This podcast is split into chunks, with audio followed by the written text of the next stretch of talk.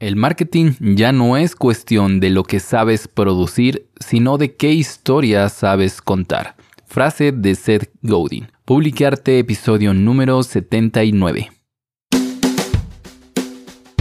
Estás escuchando el podcast de Publicarte, el espacio en Internet dedicado a ti, creador de contenido, marketero, emprendedor, novato o veterano. Porque si eres uno de esos que ya se cansó de consumir contenido en Internet y estás listo para empezar a crear, estás en el lugar indicado.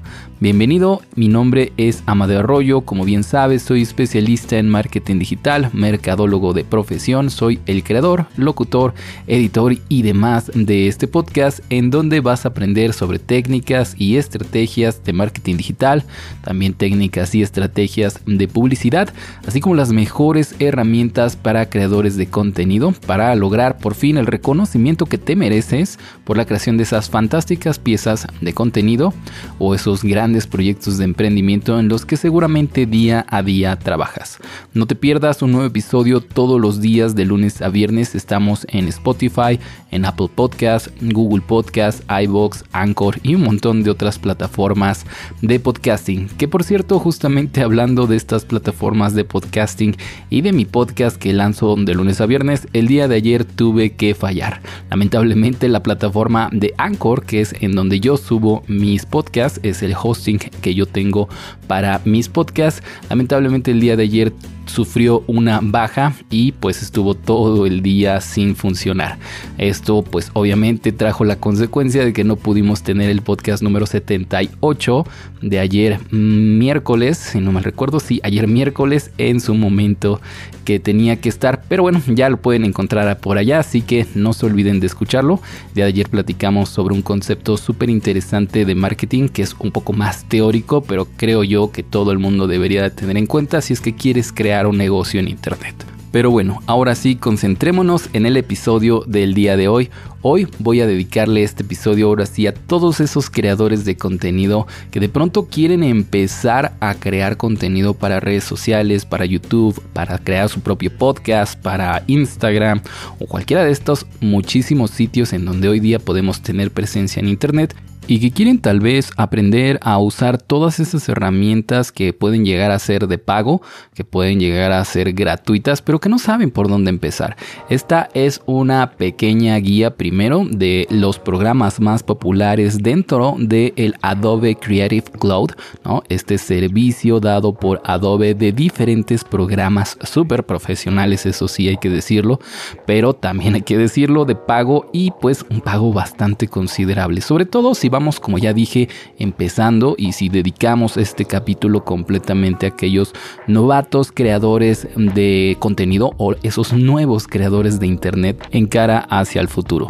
Porque también tengo que dejar claro que yo soy de los que opinan que pagar un programa, un software digital eh, es completamente válido y sobre todo si tú le vas a sacar algún beneficio. Es decir, si de pronto tú eres un ilustrador profesional que tal vez trabajas diseñando páginas web, Tal vez trabajas en el diseño de ilustraciones para alguna compañía de video o cualquier salida profesional que tenga esta carrera y que, insisto, ya le está sacando un provecho. Seguramente yo no te voy a venir a contar nada nuevo y tú mismo sabrás y tendrás bien seguro que pagar por esa suite creativa de Adobe vale cada, cada uno de sus pesos, cada uno de sus dólares que cuesta en oro, porque tú le estás sacando un beneficio. Pero insisto, también existe este otro gran sector de creadores de contenido que van empezando, que tal vez todavía ni siquiera entran a la carrera, que quieren ser tal vez mercadólogos, quieren ser tal vez eh, diseñadores gráficos y que pues quieren un primer contacto con estos o quieren inclusive empezar a crear contenidos para sus propias redes sociales o para su propio proyecto empresarial o no empresarial y que valdría la pena que conozcan estas herramientas. Es para ellos a quien dedico este capítulo. Así que vamos a empezar, insisto, primero platicándoles una guía súper sencilla de las aplicaciones más populares que tiene la, la suite creativa de Adobe. También a platicar un poquito acerca de los precios más adelante. Primero, obviamente creo que uno de los más comunes, de hecho yo, yo sé utilizar este programa, aunque desde ya les digo y creo que esto lo he comentado en varias ocasiones aquí en el podcast, yo no soy eh, para nada un diseñador gráfico, no tengo ninguna formación oficial en esa área, sin embargo me gusta mucho y he aprendido por diferentes medios, por diferentes personas cercanas a mí también, las bases del diseño. Obviamente para nada considero que sea bueno, pero es algo que me gusta explorar de manera personal, ¿no? Como parte de mi ocio. Y este primer programa fue uno de esos pioneros, por lo menos para mí personalmente, y es el Premiere Pro. Y probablemente muchos lo conozcan, es un editor de videos, probablemente uno de los más populares, y dentro de la Adobe Creative Cloud seguramente también es uno de los que más venden. Después tenemos a After Effects, que de hecho se combina muy bien con el programa anterior, Premiere Pro, y funciona para crear animaciones y dar efectos especiales a nuestros videos, ya que Premiere Pro de pronto puede quedarse corto, aunque sí hace algunas cosas de efectos y animaciones básicas, pero After Effects es definitivamente el rey en esta área. Después el tercero que también seguramente ustedes conocerán y sabrán para qué sirve y no importa que sepas algo o nada del mundo del diseño gráfico, seguramente habrás escuchado de Photoshop. Es este programa para crear ediciones fotográficas, pero de imágenes de mapas de bits. Esto lo vamos a ver un poco más adelante, ya que se diferencia un montón con las imágenes en formatos de vectores o formadas por vectores que se pueden eh, manejar mejor con otro programa que se llama Illustrator, ¿no? que vamos a ver más adelante. Después tenemos otros fantásticos programas también muy populares como Animate, que es como el sustituto de Flash, ¿no? Que era un programa también de Adobe muy antiguo que funcionaba en la web, que funcionaba para animar imágenes, pero que tuvo grandes problemas ahí de seguridad en el fondo en cuanto a su programación y entonces ya dejó de usarse como un estándar en la industria, pero Animate es como el sustituto que sigue utilizando una versión de Flash, pero también otras eh, tecnologías un poco más avanzadas y que funcionan sobre todo para editar y crear imágenes animadas. Para crear, por ejemplo, pequeños cortos animados. Por ejemplo, podrías utilizarlo para tu canal de YouTube para, por ejemplo, contar historias mediante animaciones. Luego tenemos al famosísimo Lightroom, que este es un programa que de cierta forma se parece a Photoshop ya que también te permite hacer modificaciones en imágenes están formadas por mapas de bits, pero este a diferencia de Photoshop es especializado o tiene herramientas especializado para aquellos fotógrafos que quieran dar más que nada retoques y algunas modificaciones de fotografía como tal, más que ediciones bastante locas que de pronto podemos crear en Photoshop. Es decir, en vez de hacer montajes como hacemos muchas veces en Photoshop, aquí hacemos correcciones de luces, hacemos, no sé, balance de blancos, le subimos, qué sé yo, a la corrección de colores, entre muchas otras herramientas que son específicas para la edición fotográfica profesional. También tenemos a Audition, un programa bastante interesante que nos permite corregir y editar audios de videos, por ejemplo, que estemos importando desde After Effects o desde Premiere Pro. Y además también nos permite crear desde cero audios en formatos como MP3 y demás. Por ejemplo, para poder crear un podcast, ¿no? Este, este programa nos funcionaría de forma perfecta. Otro que a mí me encanta se llama InDesign. Este no lo sé usar, pero me encantaría meterme un poco más en esta área, inclusive pagar eh, por este programa, no la suscripción de este programa que me parece excelente, que es un programa para el diseño editorial. Si quieres crear una revista, quieres crear trípticos súper profesionales, inclusive si quieres darle formato a un libro o a un documento muy específico, por ejemplo un reporte, ¿no? Por ejemplo yo en este, mis, mis estudios de mercado online, que como bien saben es mi otro podcast y este servicio que yo presto para estudiar un mercado. Al finalizar cada una de estas investigaciones yo tengo que crear una especie de panfleto, una especie de reporte, un libro de varias páginas que tengo que editar, que tengo que darle forma no solo al contenido, sino también al cómo se va a ver, ¿no? Porque esto también es parte de la presentación y mientras más profesional y mejor se vea, pues queda mucho mejor. Entonces en este caso InDesign queda perfecto para estas piezas de contenido que podemos crear en muchas ocasiones. Por ejemplo, imagínate que tienes tú una página web en donde quieres regalar una especie de libro, una especie de newsletter que cada semana en formato PDF, por ejemplo, que quieres enviarle a tus suscriptores cada semana. Pues bueno, creo que se vería mucho mejor que esa newsletter le dieras esta especie de formato, ese nuevo aire, ese giro de diseño que quedaría muy muy chulo y que seguramente le ayudaría a que muchas personas más quisieran suscribirse o que apreciaran estar suscritos a tu lista de correos electrónicos. También está otra aplicación que me faltaba platicarles, se llama Illustrator. Esta aplicación se parece en, de cierta forma a Photoshop, ya que te permite editar imágenes, elementos visuales principalmente, pero aquí la gran diferencia es que están en formatos vectoriales. ¿Qué son los formatos vectoriales? Y ahora aprovecho para hacer esta gran diferencia entre los mapas de bits y los, eh, las imágenes en formatos vectoriales. Es que estos segundos están formados por matemáticas que van dibujando las líneas, los puntos, los colores y demás elementos de la imagen mientras se va agrandando o se va disminuyendo cada imagen. Por lo tanto, estas imágenes no sufren el hecho de que tengamos que hacerle zoom a cada una de estas, ya que en cada ocasión, cada vez que hacemos zoom, esta imagen se vuelve a redibujar mediante estos vectores.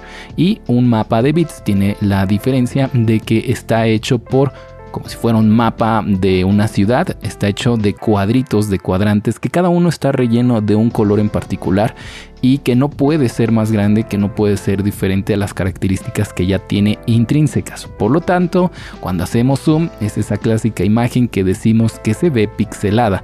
Esta es la principal diferencia, ¿no? Obviamente cada uno tiene sus ventajas, cada uno tiene su uso, por ejemplo, para publicidad impresa se utiliza siempre sí o sí las imágenes en vectores, ya que en muchas ocasiones vamos a tener que hacer grandes espectaculares y por lo tanto tenemos que asegurar que esa imagen a pesar de que se vean de varios metros de distancia se va a ver de forma correcta. Bueno, estas son las aplicaciones más comunes, las seguramente más populares también allá afuera para crear contenidos. Ya vimos desde formatos de audio como Audition, pasamos por fotografía como Photoshop o como Lightroom, e inclusive hablamos sobre editores de video como Premiere Pro y After Effects. Pero bueno, ¿cuánto nos cuesta? ¿Cuáles son los planes y precios que podemos obtener para poder obtener, mejor dicho, esta Creative Cloud? Pues bueno, en la página web de adobe.com MX podemos ver que todas las aplicaciones, por lo menos todas las que hemos visto y algunas otras más, porque de hecho hay algunas un poco más complejas y más para algún trabajo en específico,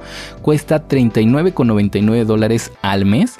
La verdad no sé por qué a pesar de que estamos en la página web de adobe.com diagonal MX nos dan los precios en estado, eh, bueno, en dólares, Probablemente esto es una estrategia para que pareciera un precio más inferior.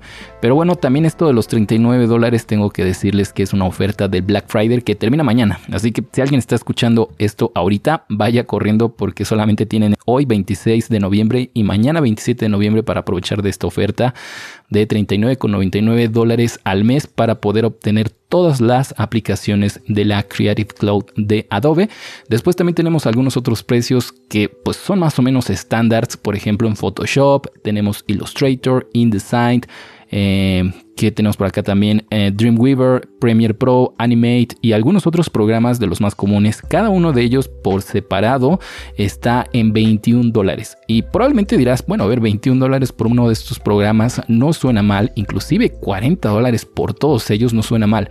Pero recordemos que estamos hablando de la nueva Adobe que ya no vende cada uno de sus programas como piezas de software separadas, sino que ahora son paquetes, que ahora son planes y que realmente estás comprando una suscripción a su servicio. Esta es una estrategia bastante interesante de marketing que es convertir un producto y convertirlo a servicio, a membership site, porque de estos 21 dólares de los cuales les hablo o esos 39 dólares por todas las aplicaciones realmente es un pago que tendrás que hacer mes con mes para poder seguir teniendo ese servicio mes que no pagas, mes que ya no puedes entrar a esta cuenta, ya no puedes entrar a tu Photoshop, por más que lo tengas instalado en tu computadora, por más que tengas ahí cada uno de estos programas, pues le tendrás que decir adiós a estos programas si dejas de pagar. Alguno de los paquetes tal vez más interesantes y los precios más asequibles es un plan fotográfico que incluye Adobe Photoshop, Lightroom y también Photoshop para iPad, así como una aplicación que se llama Adobe Spark que te permite crear videos y gráficos para redes sociales de una forma muy fácil y muy cómoda desde un smartphone o desde una tablet. Este es el más económico, cuesta 10 dólares y yo creo que es seguramente uno de los que más venden y también uno de los más demandados, ¿no? Porque Adobe y Photoshop es sinónimo de creación de contenido. Muy bien, teniendo en cuenta estos precios que hay que decirlo son bastante prohibitivos para muchas personas que van empezando que sencillamente quieren crear tal vez diseños para sus redes sociales, para proyectos que van empezando, que todavía ni siquiera empiezan a monetizarlos, pues hay que reconocerlos, sus precios son bastante altos y probablemente una mala decisión acceder a ellos cuando todavía ni siquiera sabes si tu proyecto va a funcionar. Así que aquí viene una pequeñísima lista de algunos programas que son alternativas, algunas de ellas gratuitas, algunas que otras mucho más económicas, que te pueden funcionar perfecto. Primero vamos a clasificarlos por, por ejemplo, fotografía, dibujo y diseño. Para esto tenemos a Photoshop como obviamente el rey y el estándar en la industria y algunas alternativas como de hecho ya he platicado aquí en el podcast es GIMP. Y es que GIMP es esta alternativa de código abierto diseñada y creada principalmente en el entorno de Linux y después exportada tanto a Mac como a Windows. También tenemos Affinity Photo que este programa si es de pago, pero es mucho más económico que comprar Photoshop y sobre todo pensando que ahora no compras Photoshop, sino más bien que te tienes que suscribir y pagar mes con mes. También tenemos otra aplicación específicamente hecha para el dibujo digital que se llama Krita, de hecho está genial, yo estoy tomando unos cursos de esta aplicación, están buenísimos, de verdad, se los recomiendo un montón, sobre todo si utilizan o quieren utilizar Photoshop para dibujar. Ahora como una segunda categoría hablemos acerca de ilustración, dibujo y diseño. Para esto obviamente el rey es Adobe Illustrator, así como también de Photoshop es el estándar en la industria, pero hay algunas otras alternativas, por ejemplo una gratuita llamada Inkscape y también tenemos a Affinity Designer que igualmente así como Affinity Photo también tiene un costo, pero ese costo es mucho más reducido y es solamente en una ocasión para comprar el software completo. En cuanto a Inkscape pasa más o menos como con GIMP en Photoshop, que es un programa de código abierto que tiene un montón de las funciones de Illustrator en este caso, pero en un formato completamente gratuito. La tercera categoría es sobre dibujos y animación en 2D. En este caso, el rey es Adobe Animate, a pesar de que ha tenido muchos problemas después de que se convirtió de Flash a Adobe Animate, pero sin embargo sigue siendo un estándar en la industria para muchos cortometrajes de animación. En este caso tenemos algunas alternativas como Toon Boom y Scientific Studio. Los links para que puedas aprender un poco más al respecto de estas aplicaciones los vas a encontrar obviamente acá abajo en la descripción. En la cuarta categoría encontramos a la modelación y animación en 3D. En este caso no hay como tal una aplicación que yo ya haya mencionado de Adobe. En este caso más bien se utilizan programas como Cinema 4D, como Maya, 3ds Max, entre algunas otras aplicaciones que son de pago y que se utilizan en muchas ocasiones para el modelado y animación de diseños en tercera dimensión, por ejemplo, para videojuegos o para películas como por ejemplo de Pixar y demás, de esas grandes producciones de Hollywood. En este caso la alternativa mucho, muy interesante se llama Blender, que es una aplicación también de código abierto que podemos encontrar tanto en Windows como en Mac, como también en Linux, que de hecho es muy poderosa, que también tiene las opciones para editar video de una forma más o menos sencilla, más o menos básica, pero inclusive te da esa posibilidad. Está genial para la modelación y animación en tercera dimensión. Luego también en nuestra quinta categoría en la cual hablaremos sobre composición musical y creación de pistas, también en este caso no existe como tal una función o una aplicación, mejor dicho, dentro de la Creative Cloud de Adobe, pero sí existen grandes programas que siempre están en los número uno cuando se habla de este tema y sobre todo a nivel profesional como FL Studio, Cubase o Logic Pro X, que es una aplicación única para el entorno de Apple. En este caso tenemos una alternativa de las más populares que se llama LMMS, que también es un programa que viene del entorno Linux. Como, habrán, como se habrán dado cuenta, un montón de estos programas nacieron y se crearon dentro de esta comunidad de código abierto. Así que eso siempre da una ventaja, ¿no? De que existe una gran comunidad detrás y que todo lo que se ha hecho para ese programa nunca ha sido en búsqueda de publicidad o en búsqueda de hacer crecer tal vez las ventas de algún otro programa, sino nada más por el amor a crear esos programas, ¿no? Para ayudar a la comunidad. También hay algunas otras alternativas para este tipo de programas. Por lo regular son conocidos como DAW, D-A-W, como Digital Audio Workstation. Y de hecho también es un tema que me gusta mucho. Si quieren algún día profundizamos más en ese tema de los DAW. Eh, y luego finalmente una de mis favoritas, la categoría número 6 de la cual quiero hablarles aquí como alternativas, es la grabación de voz y sonido. Ahí sí tenemos una opción dentro de la Creative Cloud de Adobe y se llama Audition. Ya les platiqué hace un rato que es esa aplicación en donde podemos editar y grabar audio tanto eh, transferido de otro programa del Adobe Creative Cloud, como podría ser Premiere, o audio que grabemos directamente aquí. La alternativa gratuita es Audacity. También es un programa que de hecho yo utilizo para grabar mis podcasts. Es el programa que tengo aquí enfrente de mí en el momento que les estoy platicando esto. Y es también tiene todas estas funciones mínimas y necesarias para grabar un podcast, por ejemplo, para grabar el audio de algún anuncio, para grabar el audio para algún comercial que quieres lanzar en tus redes sociales o para grabar lo que quieras y después editarlo, añadirle efectos, eh, tal vez subirle el volumen, eh, ecualizarlo, cualquier cosa que quieras hacerla por más básica o complicada que quieras, también lo puedes encontrar aquí en Audacity. En fin amigos, esas fueron las alternativas, esa fue mi pequeño resumen acerca de la Adobe Creative Cloud. En resumen y para terminar este episodio, yo soy y siempre seré de los que defenderán a aquellas personas que digan y que crean que tanto los programas gratuitos como los programas de pago tienen sus ventajas. Si tú eres alguien que está sacando algún beneficio de utilizar los programas de pago, como lo pueden ser tanto la suite de Adobe como algunas otras suites de creación, de está genial, pero también deberían y está muy bien que sigan existiendo programas completamente gratuitos que te permitan no solamente entrar, sino también vivir de una forma profesional el mundo de la creación de contenidos.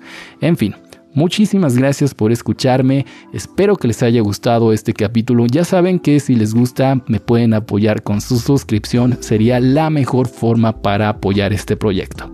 En fin, yo me despido, mi nombre fue Amadeo Arroyo, escuchaste publicarte, nos escuchamos mañana viernes y ya saben, nunca dejen de crear.